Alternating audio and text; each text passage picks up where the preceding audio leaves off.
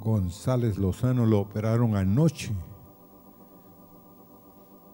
de cierto problema que se le había vuelto crónico allá en España.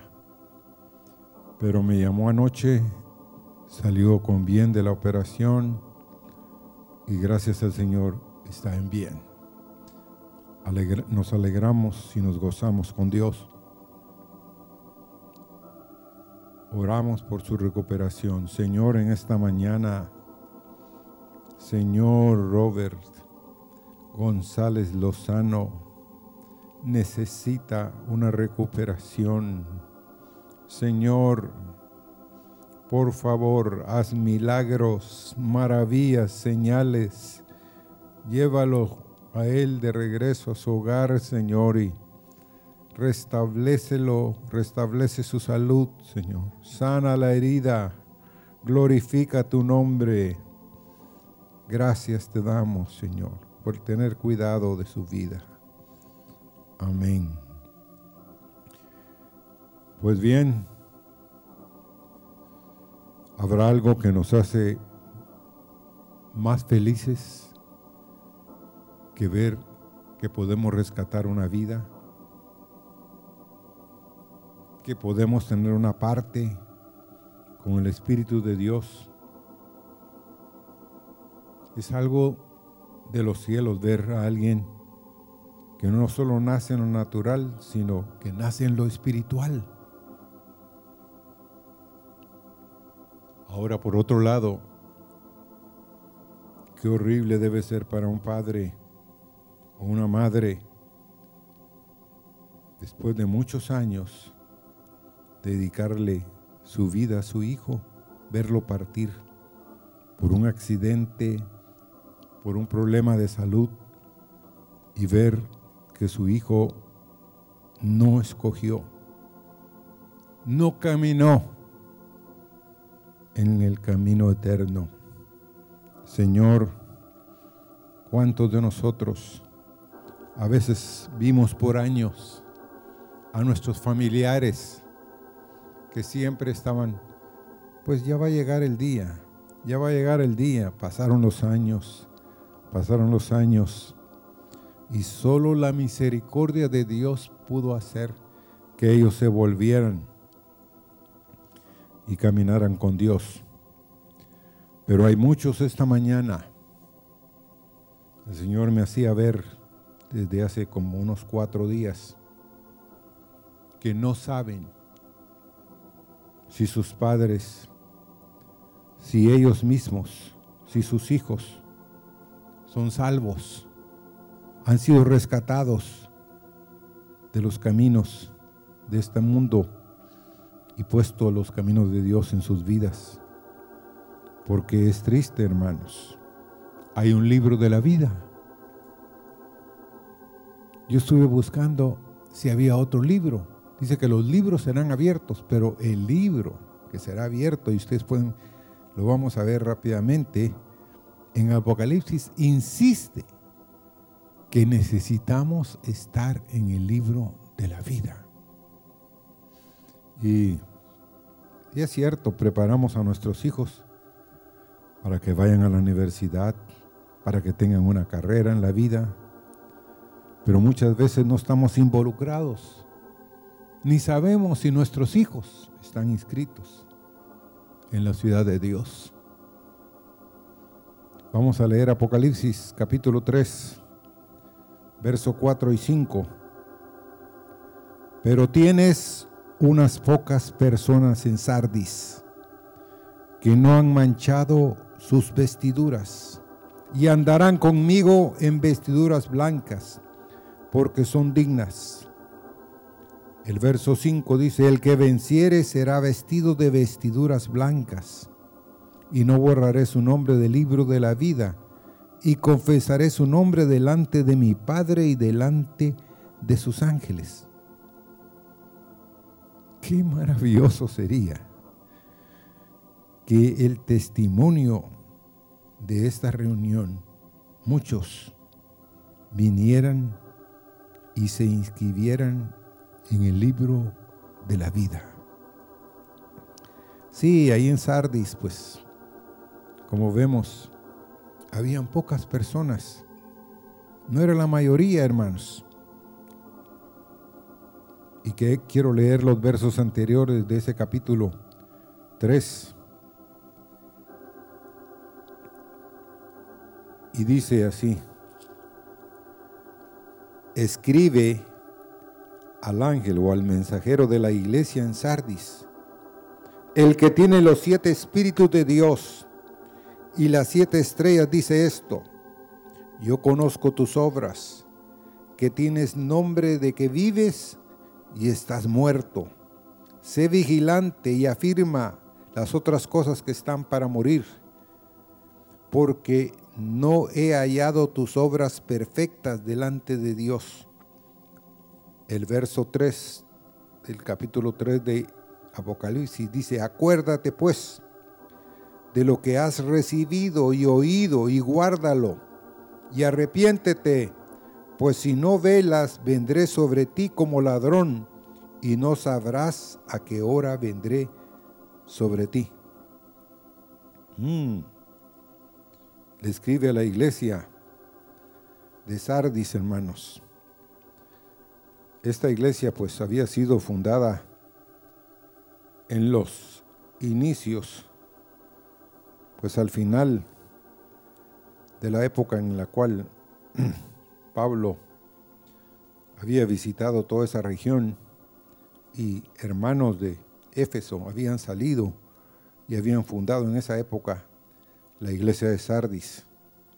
Pero hermanos, fíjense la manifestación de que Dios le dice a esta iglesia. Le dice, el que tiene los siete espíritus de Dios y las siete estrellas, dice esto, yo conozco tus obras, que tienes nombre de que vives y estás muerto. ¿Cómo es esto?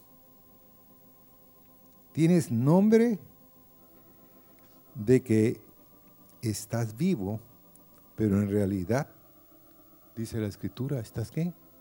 Muerto. Usted habrá visto a muertos caminar. ¿Ah?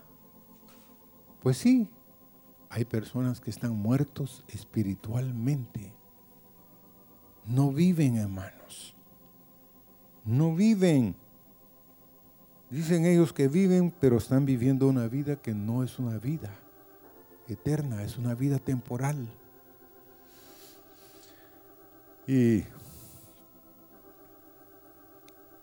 qué triste es, porque cuando estaba preparando esto me encontré con que a través de los años he conocido a muchos que asistieron años, de años a las iglesias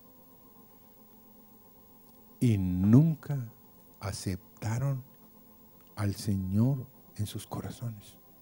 No están seguros de que sus nombres están escritos en el libro de la vida. No se puede olvidar un hombre que una vez me dijo, pero ¿cómo sabes tú que tú estás? no, yo estoy seguro, segurísimo, seguro. ¿Porque lo dices o porque alguien te lo dijo? Hermanos y amigos, Dios tiene que atestiguar. Dios tiene que darte a tu vida el verdadero entendimiento que la realidad espiritual y el Señor que quiere salvar tu vida vive por los siglos de los siglos y que tu nombre está escrito en ese libro. Yo tuve una experiencia una noche en un servicio. En un templo pasó una hermana y dijo, tuve un sueño. Ajá, tuvo un sueño. ¿Y cuál era el sueño? Y ella dijo, con permiso del pastor, voy a contar el sueño si me da permiso. Está bien, dijo el pastor. Entonces ella dijo, voy a contar 11 nombres de personas que están en esta asamblea, que sus nombres están escritos en el libro de, la vida del Cordero de Dios. Miren, la iglesia estaba llena. Y yo dije, ay, la cosa se va a poner.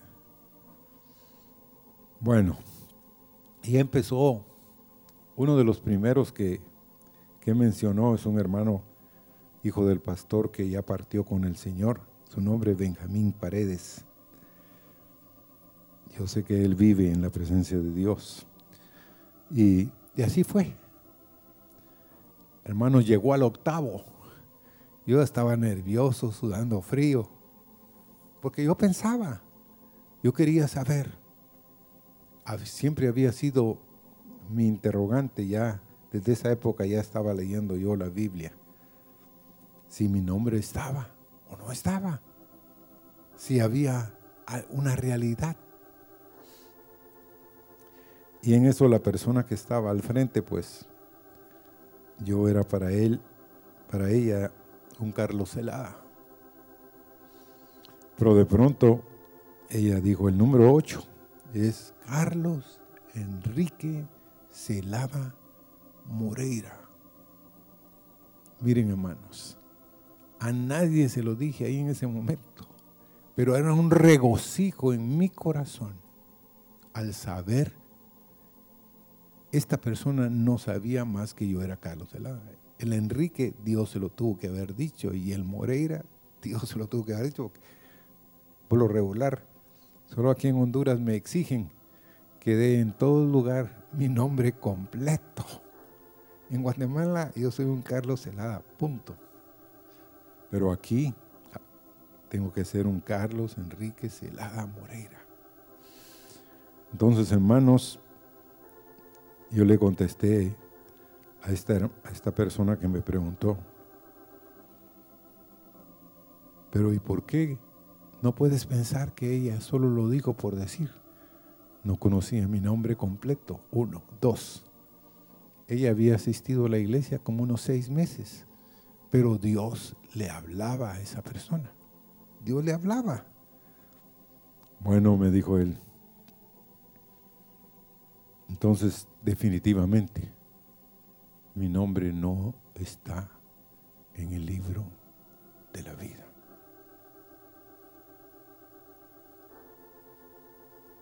Yo le dije,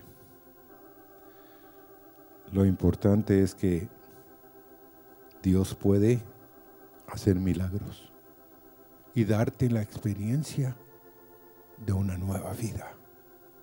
Darte la experiencia de nacer de nuevo. La pregunta tremenda que Jesús le hizo a Nicodemo es un ejemplo. Cuando Jesús le dice a Nicodemo que era necesario nacer de nuevo. Y Nicodemo inmediatamente le dice, momento, ¿cómo voy a volver al seno de mi madre y que ella dé a luz otra vez? Entonces el Señor le explica, tienes que nacer de nuevo del agua, la palabra y del Espíritu de Dios. Y siendo tú doctor en la ley, no lo sabes. Hermanos, tenemos que tener entendimiento y conocimiento de que el Señor está interesado en que lo conozcamos. Dios no desecha a nadie, pero nosotros en nuestro corazón podemos desecharlo. Y una cosa importante es que estas personas que estaban en el libro de la vida y en Sardis, era un grupo pequeño de fieles cristianos que habían hecho una profesión de fe. No habían manchado sus ropas, no habían sido infieles, dice alguien, al Señor, contaminándose con las fornicación idolátrica que había en esa época En Génesis 35.2 dice, entonces Jacob dijo a su familia y a todos los que le acompañaban, quitad los dioses extraños que hay entre vosotros, purificaos y cambiad vuestros vestidos. ¿Qué tenemos que hacer? Delante de Dios muchos de nosotros. Quitar y purificar nuestros vestidos, nuestros ministerios. ¿Mm? Lo que tenemos. En Levítico 8:30 también dice, luego Moisés tomó parte del aceite de la unción y de la sangre que estaba sobre el altar y roció a Aarón y a sus vestiduras y con él a sus hijos y sus vestiduras. Y así consagró a Aarón y a sus vestiduras y con él a sus hijos y a sus vestiduras. Quiere decir que hasta los sacerdotes y el sumo sacerdote Aarón necesitó que sus vestiduras fueran consagradas, que fueran limpiadas. Cada día, hermanos, es un día nuevo de limpieza que Dios quiere que tengamos.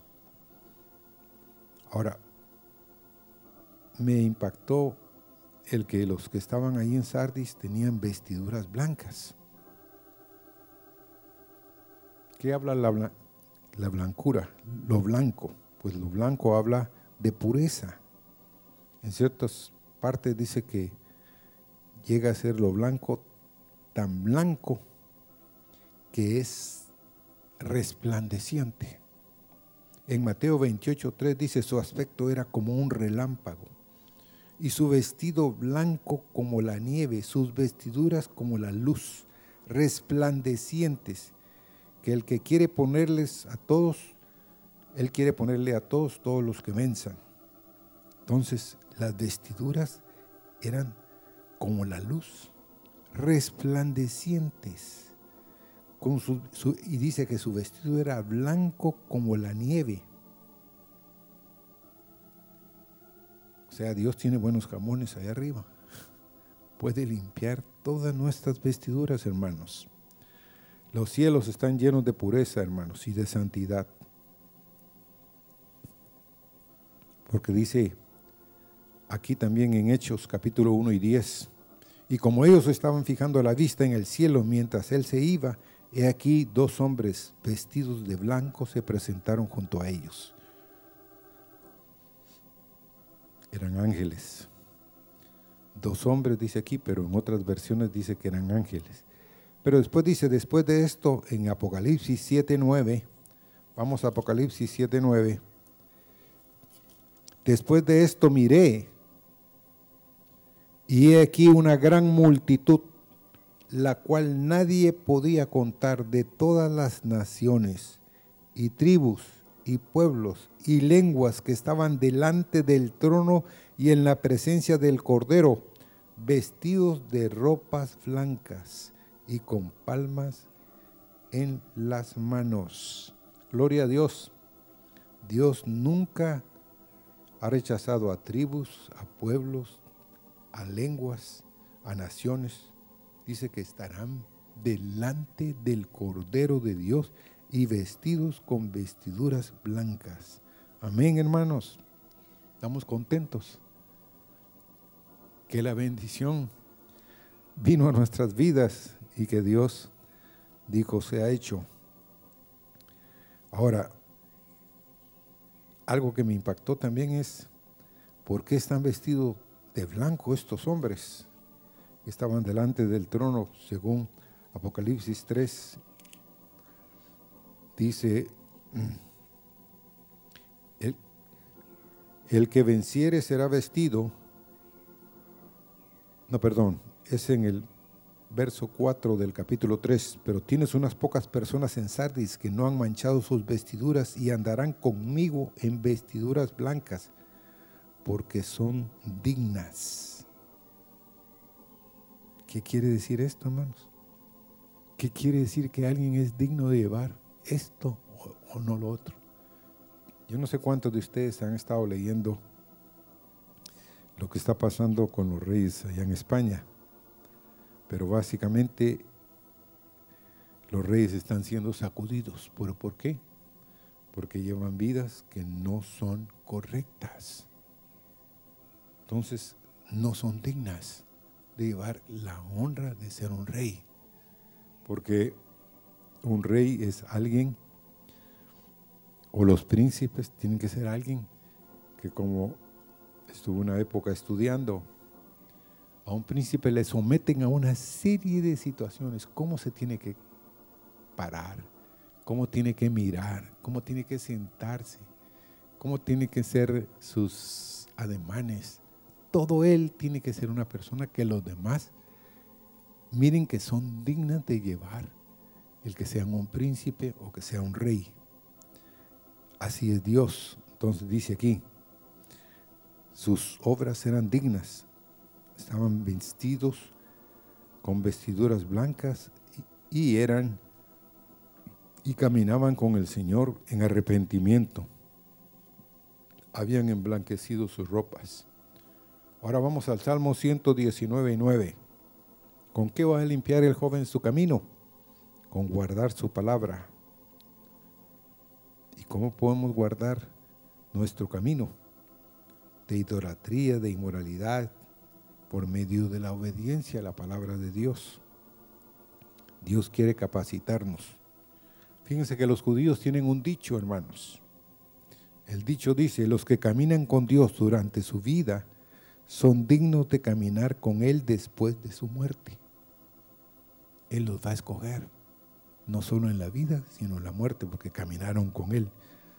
Y otra cosa con respecto a ser digno es de que habla de un equilibrio, como el fiel de la balanza, es la palabra axis, en el griego. Entonces dice que son pacientes. Corresponde a un excelente y eterno peso de gloria, según lo refiere Pablo en 2 Corintios 4, 17. O sea, ser fiel. Ahora, hablemos rápidamente de que el que venciere. Quiere decir que tiene que llegar a ser un vencedor. Y los vencedores, hermanos, van a vencer en sus vidas el yo, la carne, muchas cosas que Dios va a permitir tratar con nosotros para que las podamos vencer. Pero la promesa es que el que vence será vestido de blanco como ellas. Y dice, no borraré su nombre del libro de la vida, sino reconoceré su nombre en presencia de mi Padre y de sus ángeles. Es doble la promesa. Miren, en Sardis había una, desde esa época ya habían fábricas que trabajaban con la lana de las ovejas y hacían ropas como les dijera, para las vestiduras y el blanco de las ovejas, de alguna forma, dice, lo convertían en una brillantez de lo blanco. Y no dice nada más de que estará con vestiduras blancas, sino en el original dice, será cubierto, envuelto de muchas vestiduras blancas, de muchas cosas, pero puras blancas. Y, y la segunda promesa es de que estas personas no iban a ser borradas su nombre del libro de la vida. Pero, ¿cuál era la condición? A ver, ¿cuál era la condición? Para ser vestidos de vestiduras blancas y que sean dignos. Es el que venciere. Implica de que es una batalla. Estamos en una guerra. Y más que con los demás, con nosotros mismos. Y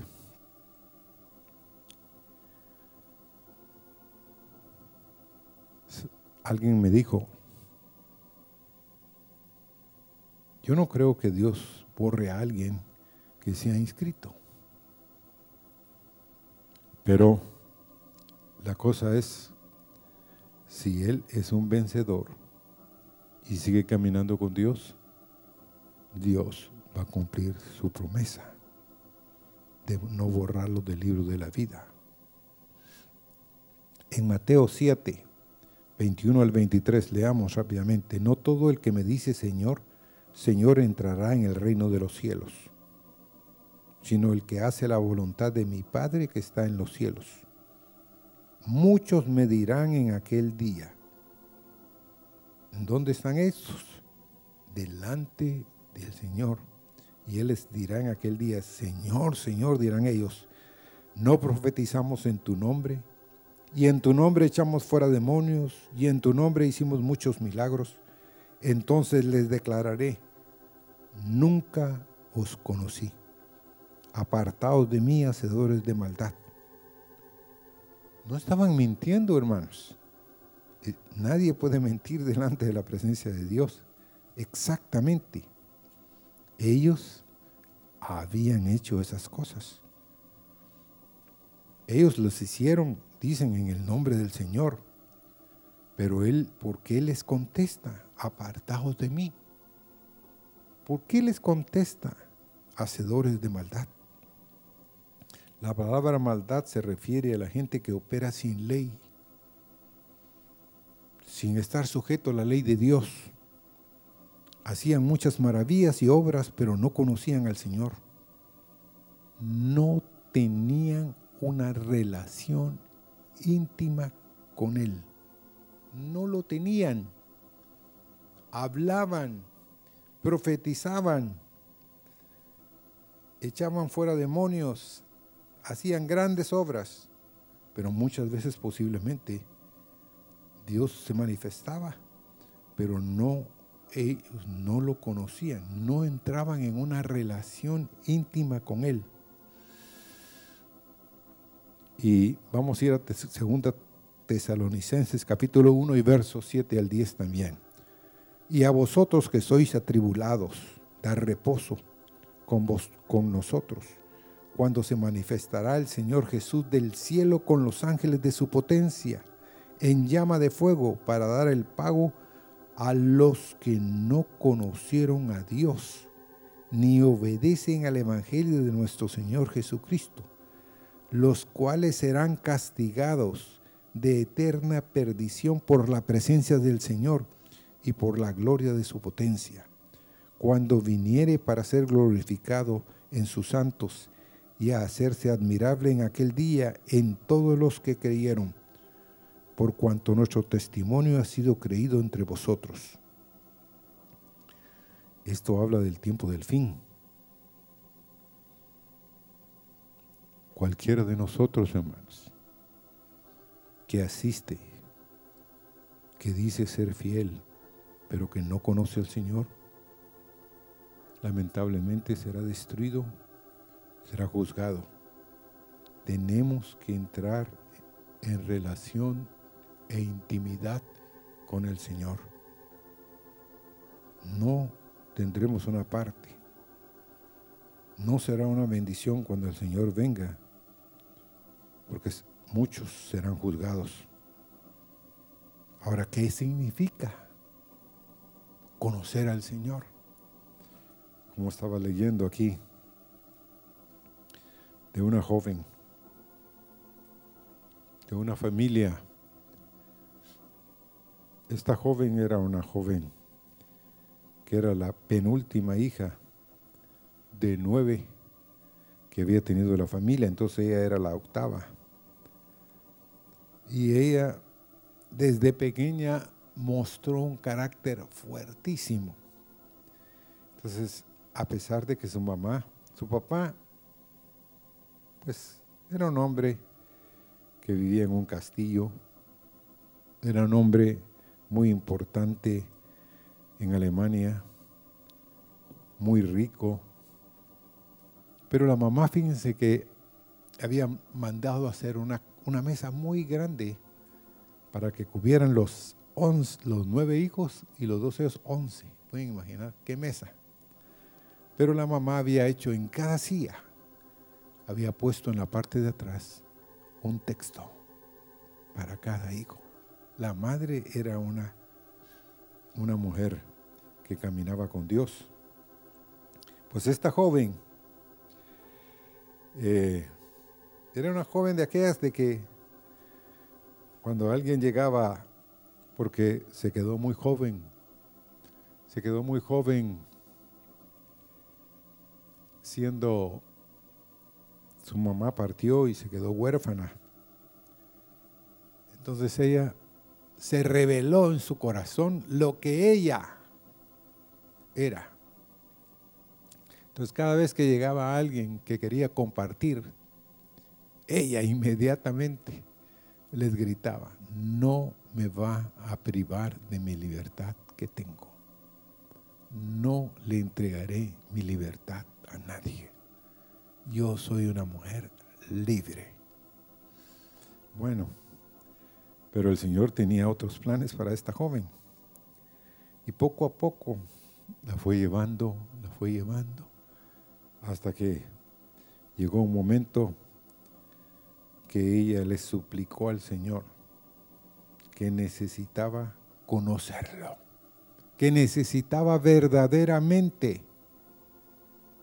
tener un entendimiento como tenía su mamá, porque su mamá había escrito cartas hacia sus hijas, tenía un pues un sacerdote cerca de un abad en un lugar cerca del castillo que era un hombre piadoso que condujo a la mamá a un encuentro con el Señor. Y ella la mamá de esta joven siempre anheló que su hija fuera una mujer de Dios. Pero lo interesante de la historia es de que esta mujer le entregó su corazón al Señor y llevó a multitudes al Señor fruto de sus escritos y fruto de sus prédicas.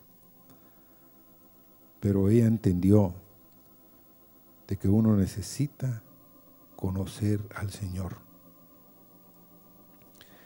Así como dice Mateo 1:25, pero no la conoció hasta que dio a luz a su hijo primogénito, primogénito y le puso por nombre Jesús.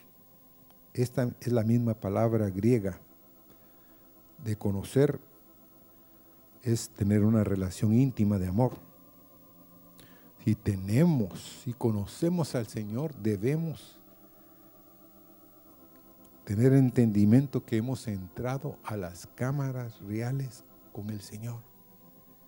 Que el Señor ha tenido un, conocimiento y nosotros un conocimiento de Él, que Él nos ama y que Él quiere estar con nosotros. Es obvio que el Señor conocía el nombre, por ejemplo, de todos los que le hablaron en Mateo 7 que habían hecho esto y lo otro, pero nunca entraron en una relación íntima de una relación de amor con el Señor. Sí, en el nombre de Él dice que hicieron las cosas, pero en el original es que habían tenido contacto con alguien que ha sido comisionado por ese alguien. Nadie puede echar que ha estado con el Señor si en realidad Dios no lo ha mandado. Ahora, ¿Cómo llegamos a conocer al Señor? Muchos tienen un conocimiento mental. Creyeron que el conocer al Señor era, está bien, levante la mano y repita la oración del pecador. Y ellos hacen eso y dicen, bueno, ya soy cristiano, pero la realidad es que no es conocimiento mental, es un conocimiento que tiene que venir por medio del Espíritu de Dios a nuestros corazones. Es un problema común, hermanos. Siempre escogemos conocimiento mental en lugar de la vida del Señor. Del árbol de la vida escogemos el árbol de qué? Del conocimiento del bien y del mal. En Isaías 53.1 dice, ¿quién ha creído nuestro anuncio? ¿Y sobre quién se ha manifestado el brazo de Jehová? Llegamos a entender de que sobre quién se ha revelado el brazo del Señor. ¿Sobre quién creen ustedes que se revela el brazo del Señor? Dice la Biblia al principio. ¿Quién ha creído? El creer aquí es fe, hermanos. Entonces es la persona que cree. La persona que cree que en Él se ha revelado el brazo del Señor. Amén. Que Dios sea el que nos ha hablado, que nos ha tocado. Pero miren, eso del libro de la vida, ya hombres como Abraham, como Moisés, tenían un cierto entendimiento. Porque miren lo que dice en Éxodo 32, verso 32 y 33 de la vida de Moisés. Pero ahora, si es tu voluntad, perdona su pecado. Si no, bórrame del libro que has escrito. Qué tremendo. ¿ah? Si tú no los perdonas, pues bórrame del libro que has escrito, donde está mi nombre. Quítamelo, si tú no los perdonas. Y el Señor le dijo a Moisés, el que haya pecado contra mí, lo borraré de mi libro. Wow. Aquí quién está hablando con quién? Moisés está hablando con Dios.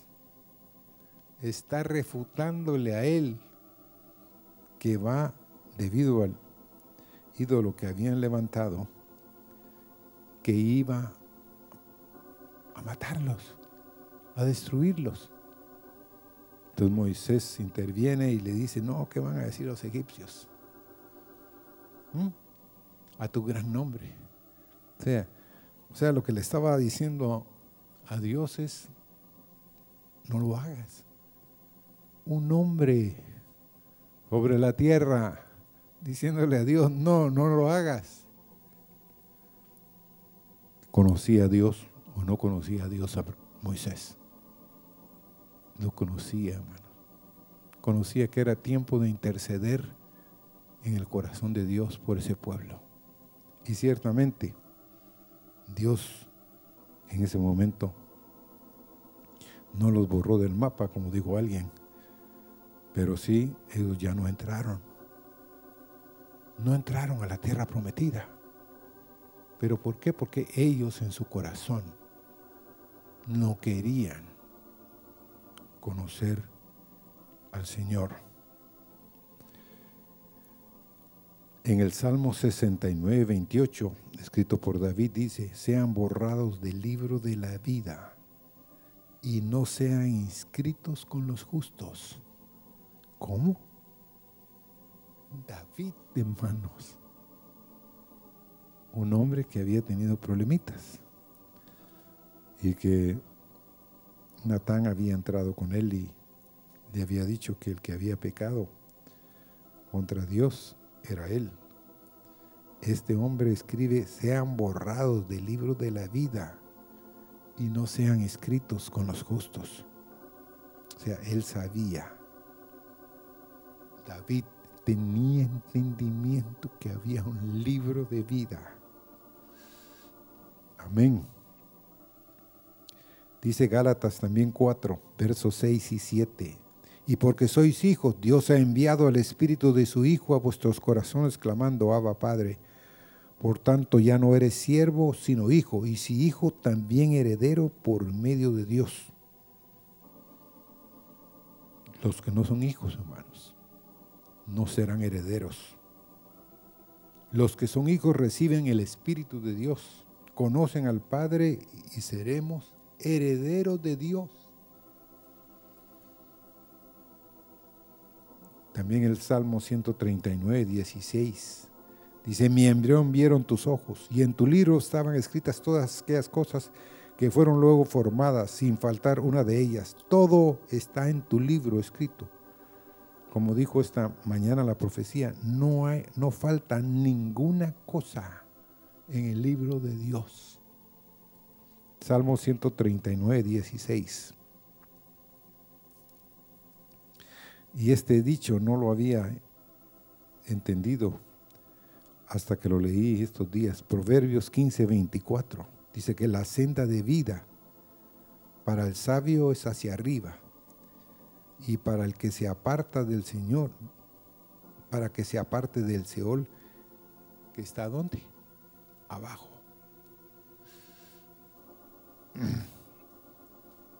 También Pablo, miren lo que dice Pablo en Filipenses capítulo 4 y versículo 3.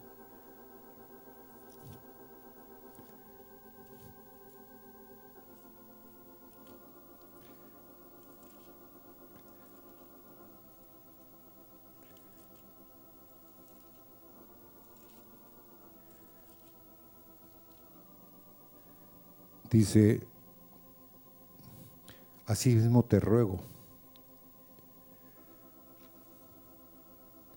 También a ti, compañero fiel, que ayuda a estas que combatieron juntamente conmigo en el Evangelio, con Clemente, también a los demás colaboradores míos, cuyos nombres están en dónde?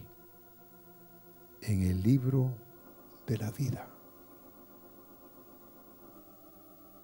Pablo tenía verdaderamente entendimiento de que Dios tenía un libro y que ahí estaban apuntadas estas personas. Ahora vamos a Filipenses, perdón, a Apocalipsis. Queremos leer varios versos en Apocalipsis. Hay mucha gente que no quiere leer el Apocalipsis porque dice que el Apocalipsis lo único que trae es juicio. No, hermanos. Apocalipsis es descorre el velo que hay en la eternidad. No hay que tener miedo al apocalipsis, porque ya vivimos casi en el apocalipsis. Ya estamos entrando. En Apocalipsis capítulo 13 y verso 8. Ahí habla de que uno va a tener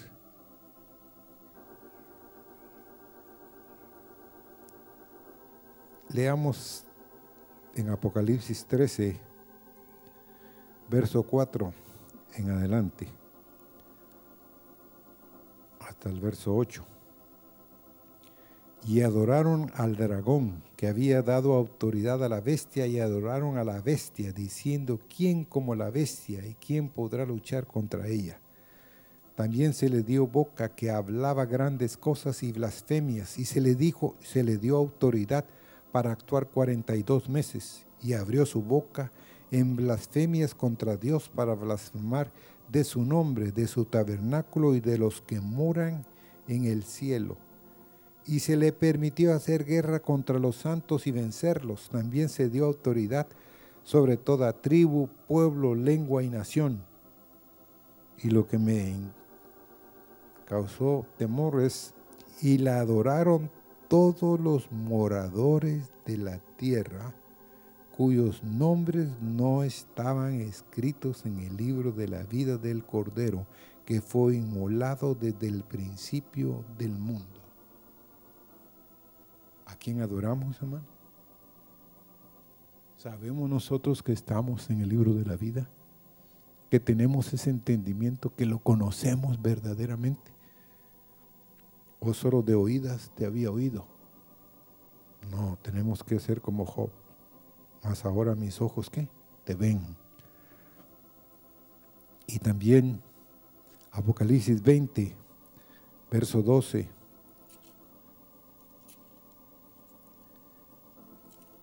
Y verso 15.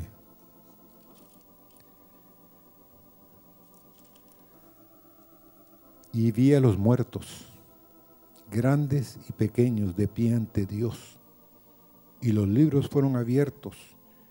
Y otro libro fue abierto, el cual es el libro de la vida.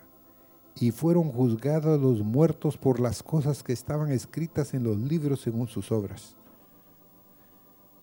Y el verso 15 dice, y el que no se halló inscrito en el libro de la vida fue lanzado al lago de fuego.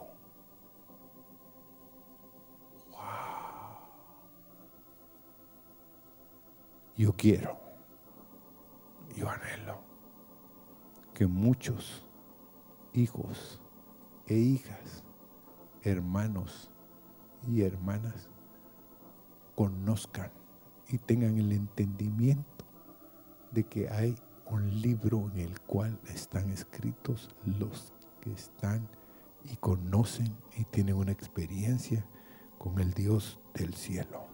Porque si no, el lugar no será el cielo, será otro lugar, como dijo el hermano David Cobson, un lugar caliente. Pero también leamos Apocalipsis capítulo 21, 27 y jamás entrará en ella nadie inmundo.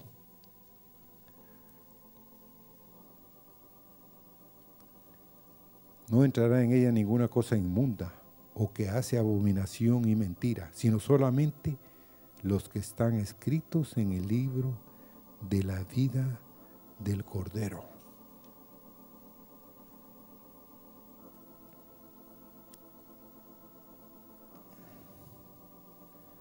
y hermanos a través de los años. Yo he conocido a niños, he conocido a niñas, a jóvenes que desde pequeños conocieron al Señor y sirven al Señor en sus vidas hasta el día de hoy.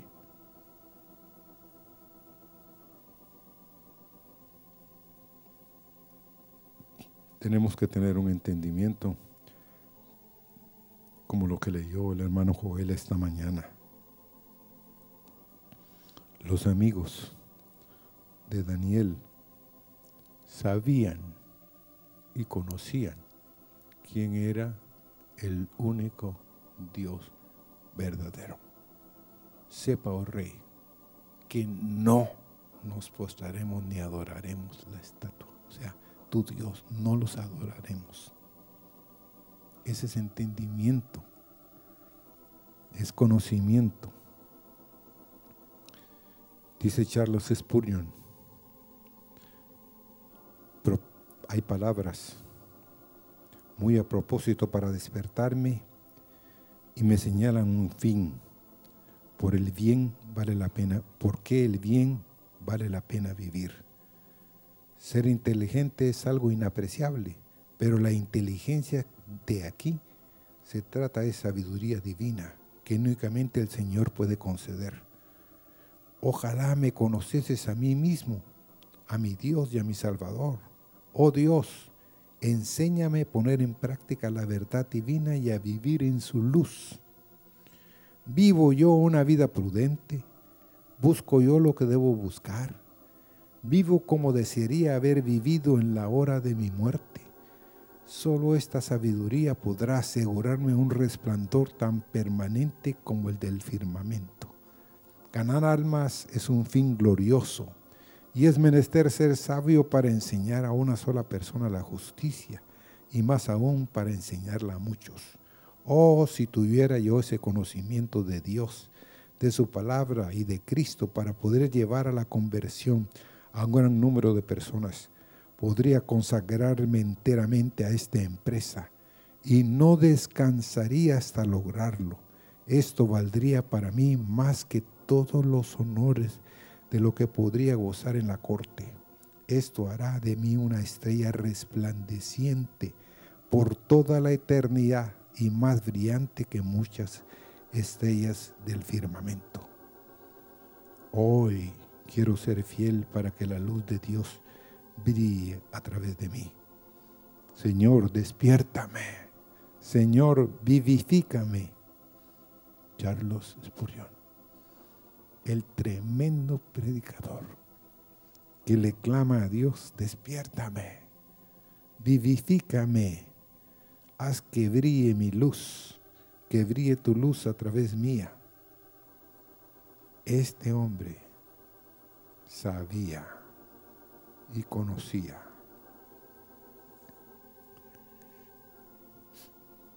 de que había un libro en el cual estaban escritas todas aquellas cosas que luego fueron formadas. Señor, en esta mañana, que nuestros hijos, que nuestros nietos, que los que vienen fruto de nuestras raíces, lleguen al entendimiento, al conocimiento, Señor, de que tú, oh Dios de gloria, haces como quieres, pero que Señor, tu placer es tener misericordia y atraer a hombres, atraer a mujeres, atraer a hombres, Señor, que necesitan conocerte en esta hora. A hijos, Señor, de hermanos y de hermanas que en esta hora, Señor, están siendo removidos en lo profundo de sus espíritus porque no te conocen, no tienen conciencia plena de que sus nombres están escritos en el libro de la vida del Cordero. Y Señor, sabemos que tú eres, Señor, nuestra única ayuda, nuestro único sostén. Pero Señor, que venga el entendimiento, que venga, Señor, el conocimiento de que somos hijos e hijas de Dios y que nuestros nombres están escritos con letras de oro, Señor, en el libro de la vida del Cordero.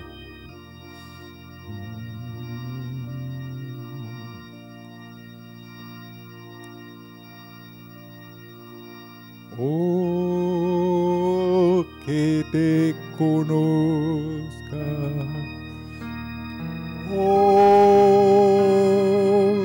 Que te conozca. Oh, que ponga tus caminos ante mí y que camine a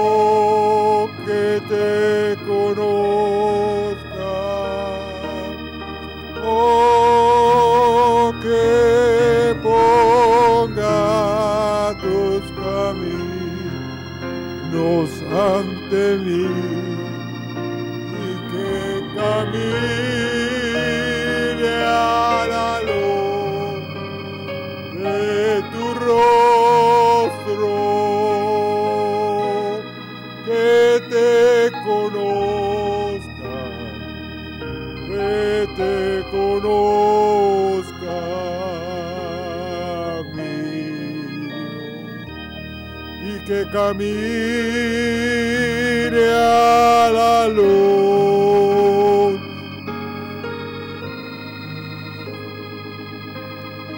Que te conozca, que te conozca, Dios, y que camine a la luz